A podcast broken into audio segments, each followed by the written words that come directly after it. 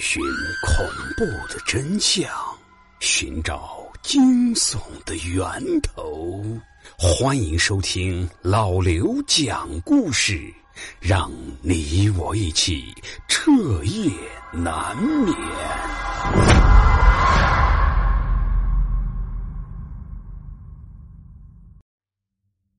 啊！别过来！别过来！不要杀我！不要杀我呀！午夜时分，建业小区的一栋普通的居民楼上，传出了一阵撕心裂肺的嚎叫声，震得整个楼道的声控灯全都明灭不定的闪烁起来。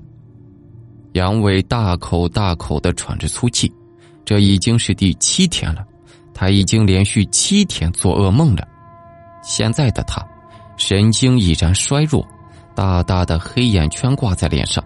就如同是动物园里的大熊猫似的，这七天，杨伟没有睡过一个好觉，只要一入睡，便会梦到一大群的老鼠向他扑过来，在他的身上撕咬、啃噬，那种噬骨的疼痛感，就仿佛是真的发生在他身上的似的。虽然梦醒，但是身上的疼痛感却并未消失。他摸索着下了床。在抽屉里面找出了一板止痛药，一口气全部吞了下去。这已经是他这几天吃掉的第五盒止痛药了。他满头大汗的坐在客厅的沙发上，疯狂的用拳头砸自己的脑袋。他的精神已经有些错乱了。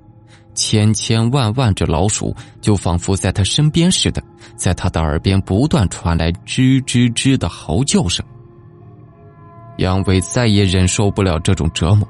他打开房门冲了出去，他现在只想赶紧赶到医院，让医生看看这到底是什么情况。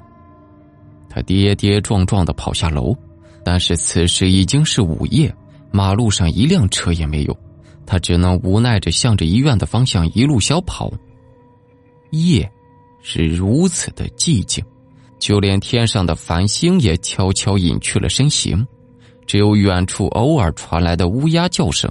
不断在杨伟的耳边响起，但是此时的杨伟根本就无暇顾及这些，他只想赶紧赶到医院。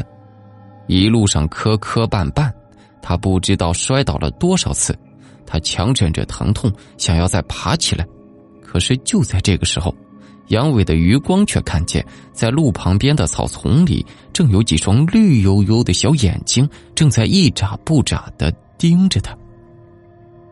杨伟本来就心力交瘁，看到这几双绿色的眼睛，更是直接把他吓得哇哇大叫。他挣扎着想要站起来，可是因为内心太过恐惧，挣扎了好几下，他竟然没有站起来。当他终于稳住身形，哆哆嗦嗦的想要赶紧逃离时，却是猛然间发现，不知道什么时候，他的周围已经围满了那种绿油油的小眼睛。此时的杨伟已经被吓得面无血色，他疯狂的挥动着手里的外套，想要驱赶走这些绿色的眼睛。但是不论他如何挥动衣服，周围的东西却是没有任何后退的迹象。就在此时，杨伟突然感到自己腿上一疼，他赶紧挥舞衣服朝着腿上打去。但是当杨伟低下头去，却是惊悚的发现，自己的腿上没有任何的东西。而那种疼痛感却不断的通过痛感神经传输向他的大脑，他彻底的蒙住了。就在此时，一阵刺耳的吱吱声响了起来，而他身边这些绿油油的小眼睛，就好像是接收到了什么命令一般，一个个悍不畏死的冲向了杨伟。但是杨伟惊恐的发现，这些绿油油的小眼睛似乎是没有实体一般。自己根本就没有看见他们的身体。杨伟这下子才是真的害怕了，他终于反应过来，围在自己身边的东西根本就不是什么动物，而是一种没有实体的东西。没有实体的是什么东西？杨伟想到这里，他吓出了一后背的白毛汗。就在杨伟陷入绝望的时候。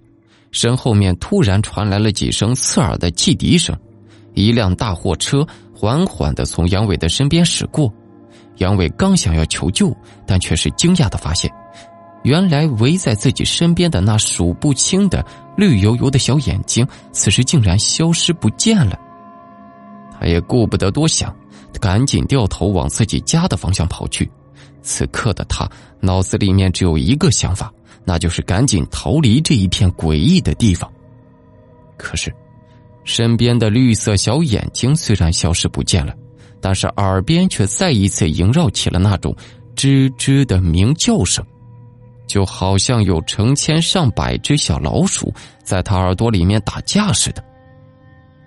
半个小时之后，他终于神情恍惚的撞开了自家的房门。这一路上，他不时的回头张望，生怕那绿色的小眼睛跟上来。但是好在被那辆路过的大货车惊走之后，那些绿色的眼睛就再也没有出现。他挥手关上房门。可就在这时，他突然感觉自己的背后似乎有什么东西，他紧张的大气也不敢出。他能够清楚的感觉到，那是一个毛茸茸的东西。杨伟不敢回头，生怕一回头就会看到什么他不愿意面对的东西。他打开门想要逃出去，但是下一秒，一只毛茸茸的大爪子便挡在了他的面前。他惊恐的大叫了起来。看到这只爪子，他还有什么不明白的？一定是梦里的那群老鼠阴魂不散。但他怎么也无法相信，梦里面的场景竟然会在现实中上演。那只硕大的爪子，并没有给他继续思考的时间，下一秒钟就狠狠的拍在了他的胸口上。杨伟受不住这股大力，直接被拍翻在地上。这个时候，他才终于看清楚。原来自己家中已经不知道在什么时候聚集了大大小小上百只老鼠，其中个头最大的，就当属刚刚一爪将他拍翻在地的那一只。此时，他正瞪着绿油油的眼珠子，在恶狠狠的盯着他。他被吓傻了，而那群老鼠也叽叽喳喳的向他冲了过来，他想要躲闪。可是架不住老鼠的数量实在太多，他根本没办法躲避。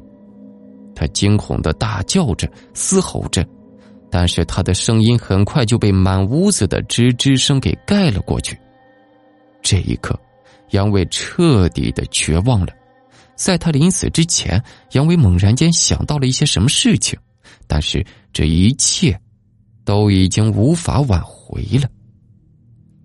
在满屋子的吱吱声中，杨伟很快就化作了一地的白骨，甚至连一根毛发也没有留下。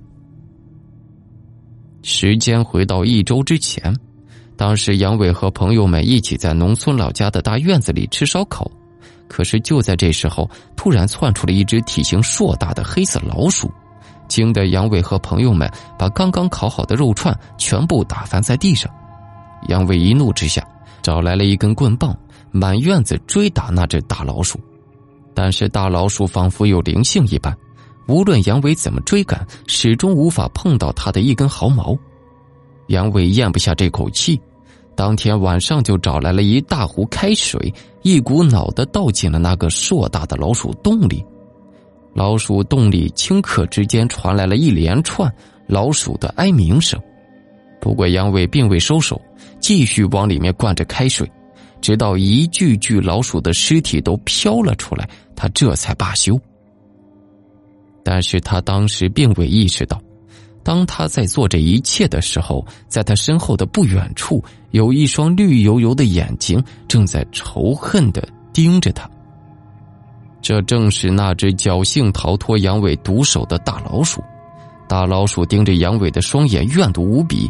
可是这一切，杨伟并不清楚。直到临死的那一刻，他看到那只蹲在沙发上的大老鼠时，他才猛然间想起了这一段往事。但是，一切都已经晚了。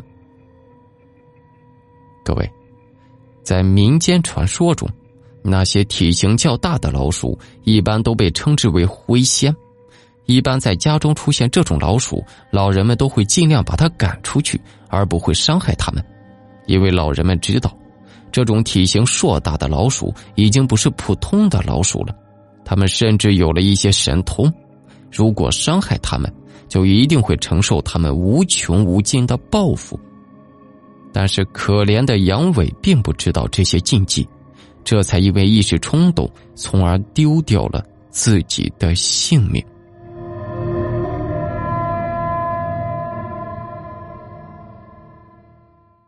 好的，各位，那我们今天的故事到这里就结束了。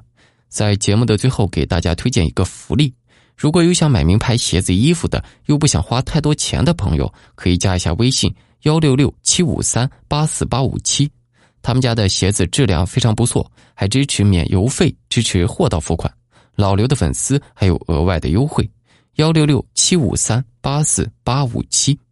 那另外，还没有去收听我们的全新鬼故事专辑《老刘讲故事之不眠之夜二》的，赶紧在喜马拉雅搜索订阅和收听一下吧。我们下期再见。